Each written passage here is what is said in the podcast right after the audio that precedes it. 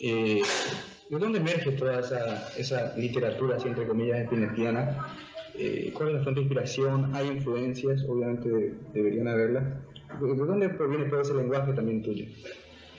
Bueno, yo creo que este, el lenguaje básico, creo que todos nosotros lo hemos aprendido a través este, de grupos como los Beatles, ¿no es cierto?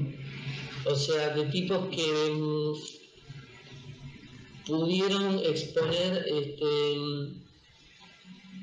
desde una cosa muy popular hasta mm, luego mm, poder hacer qué sé canciones como Yo soy la morsa o, Frutillas para siempre, ¿no es cierto? Empezaron a manejar arte en serio los Beatles después de un momento.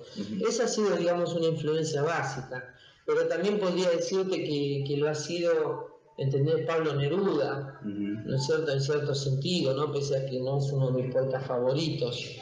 Pero en mi caso es la lectura de Rimbaud, de, Antonina Artaud, inclusive yo dediqué un disco a Artaud, se llama Artaud, ¿no es cierto?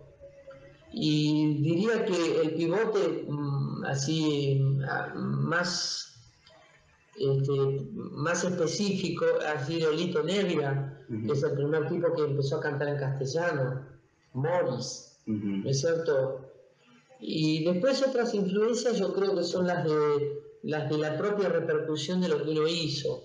Saber que una canción como muchacha había aprendido en la gente me, me, dio a las claras el camino. Era que se podía hacer una cosa usando un lenguaje fino, ¿no es cierto? Y, y que la gente lo sintiera y lo sintiera a su vez masivamente.